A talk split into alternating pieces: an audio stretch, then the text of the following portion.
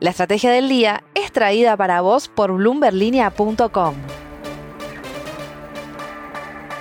Muy buenos días, soy Francisco Aldaya, editor de bloomberglinea.com en Argentina y hoy te voy a contar las tres noticias más importantes para que arranques tu día. Además, como todos los miércoles, un expreso financiero hoy con el economista Iván Carrió. No te olvides de darle clic al botón para seguir este podcast y de activar las notificaciones. Lo que tenés que saber. 1.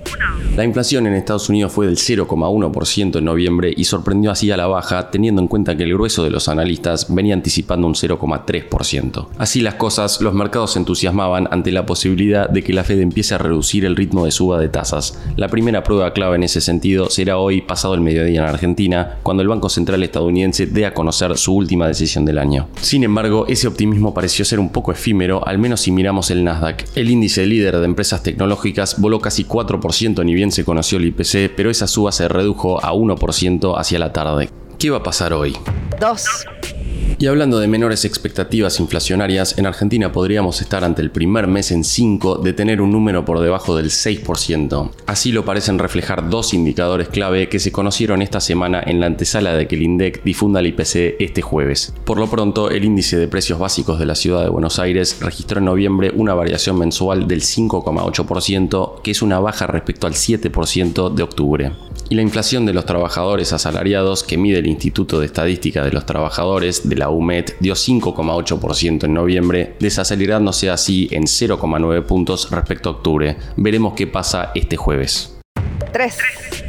Las petroleras recientemente sumaron los precios de la nafta y el gasoil al programa oficial de precios justos que establece topes de aumentos hasta marzo. Como parte del primer ajuste, desde diciembre la nafta super de IPF pasó a costar poco más de 150 pesos por litro y en enero saltará a 156,93 centavos. Estos aumentos del 4% mensual están claramente por debajo de lo que va a ser la inflación mensual en ambos meses y forma parte de una estrategia del gobierno para morigerar el ritmo en el que vienen subiendo los precios en la economía. Como vimos ayer con la incorporación de los celulares, son cada vez más los rubros cuyos precios busca controlar el gobierno. Antes de pasar al expreso financiero, veamos rápidamente cómo van a abrir los mercados este miércoles. El S&P Merval subió 0,4% ayer. Fue una jornada más roja que verde para las acciones argentinas en Wall Street, con subas de hasta 3,8% para Superviel y caídas de hasta 2,4% para Telecom. El dólar blue va a abrir hoy en 315 pesos, el MEP en 325 y el contado con liqui en torno a los 336 pesos. Expreso Financiero. Y ahora una breve entrevista con el economista Iván Carrino. Iván, bienvenido nuevamente al podcast, muchas gracias por tu tiempo. Mi primera pregunta es por lo que dijo Alberto este fin de semana sobre unificar el tipo de cambio en 2023. ¿Lo es factible? Hola Francisco, ¿cómo estás? Bueno, respecto a esta primera pregunta sobre las declaraciones de Fernández eh, y su intención, al menos declarada, de salir del cepo y unificar el mercado de cambios para el año 2023, yo diría que factible, siempre, siempre, siempre es factible abandonar un sistema de precios máximos que es eh, fundamentalmente lo que rige en, en la Argentina con el tipo de cambio.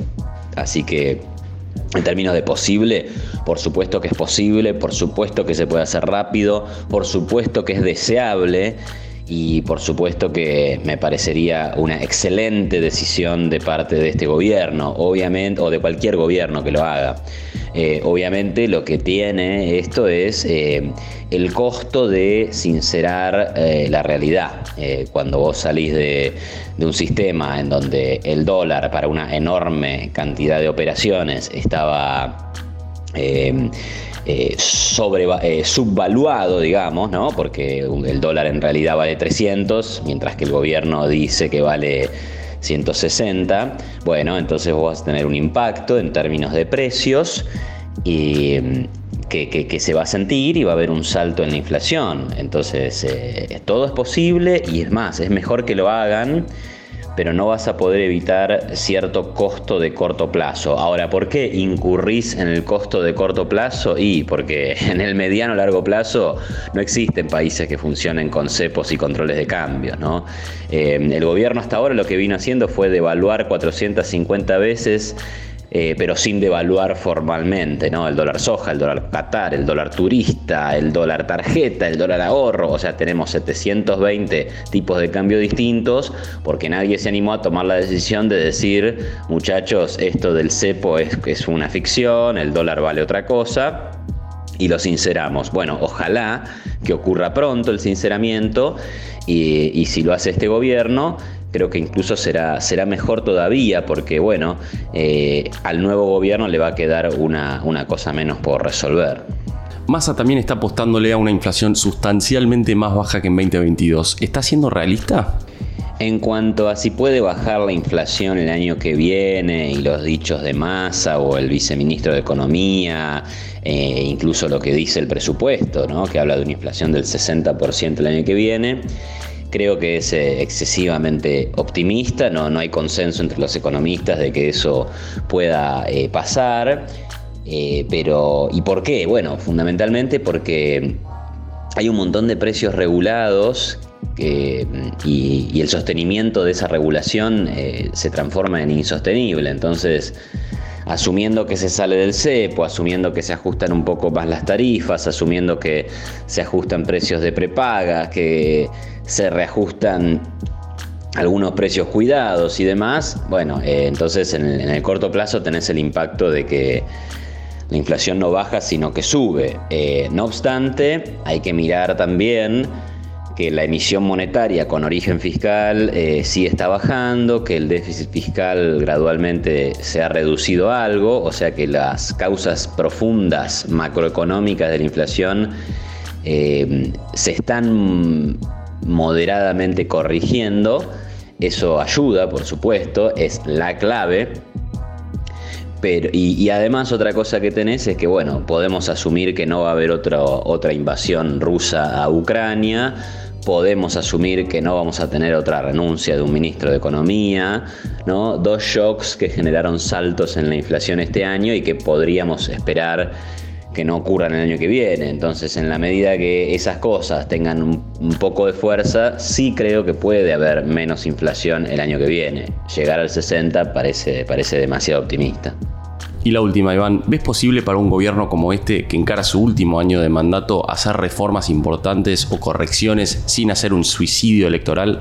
Es posible que este gobierno haga reformas importantes sin un suicidio electoral. Eh, bueno, justamente eh, una una respuesta a la pregunta de por qué el gobierno no sale del cepo, no baja con más fuerza el gasto público, no reduce con mayor contundencia algunos subsidios, no sube más la tasa de interés, es porque obviamente están pensando en la cuestión política, en la cuestión electoral, en la cuestión de la imagen, en la cuestión de su propio núcleo de votantes, y eso obviamente los frena de llevar a cabo decisiones eh, que podrían ser positivas para una Argentina en el mediano plazo, ¿no? Entonces, bueno, no obstante, todo depende. Em, yo soy de la idea de que si Alberto Fernández se, convence de que él fue una transición en la Argentina y de que no va a ser reelecto, y sin embargo eh, en, su, en su fuero íntimo piensa que quiere hacer una contribución positiva, bueno, por supuesto que puede tomar decisiones con impacto político negativo, pero bueno, que, al final eh, lo importante es eh, cuánto puede mejorar la economía, porque cuánto puede mejorar la economía es cuánto puede mejorar el empleo, el trabajo, los salarios y cuánta más gente puede salir de la pobreza. Entonces, al fin y al cabo, eh, claro, es, normal que todos los políticos piensen en las elecciones, pero bueno, también está, está bueno que si un político ya sabe que no las va a ganar, bueno, ya está, entonces que piense mejor en, tomar las decisiones que hay que tomar. Eh, así que bueno, veremos, veremos qué pasa. Iván, muchísimas gracias como siempre, seguimos en contacto. Gracias, Fran, seguimos en contacto. Abrazo. La frase del día. Antes de irnos, escuchemos lo que dijo ayer uno de los tres líderes de la CGT, Pablo Moyano. Antes de fin de año, el gobierno debe anunciar un bono o suma fija, elevar el tope de las asignaciones familiares y que el aguinaldo no tribute ganancia.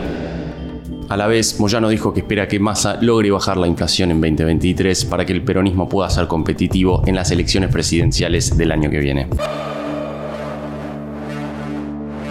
Esto fue un nuevo capítulo de la Estrategia del Día Argentina. Yo soy Francisco Aldaya, editor de Bloomberg Línea, y me podés seguir en Twitter en arroba franaldaya. No se olviden de darle clic al botón para seguir a este podcast y a la campanita para que se enteren al instante cada vez que sale un capítulo de lunes a viernes. Espero que tengas una gran jornada productiva. Esto fue La Estrategia del Día Argentina, escrito y narrado por Francisco Aldaya.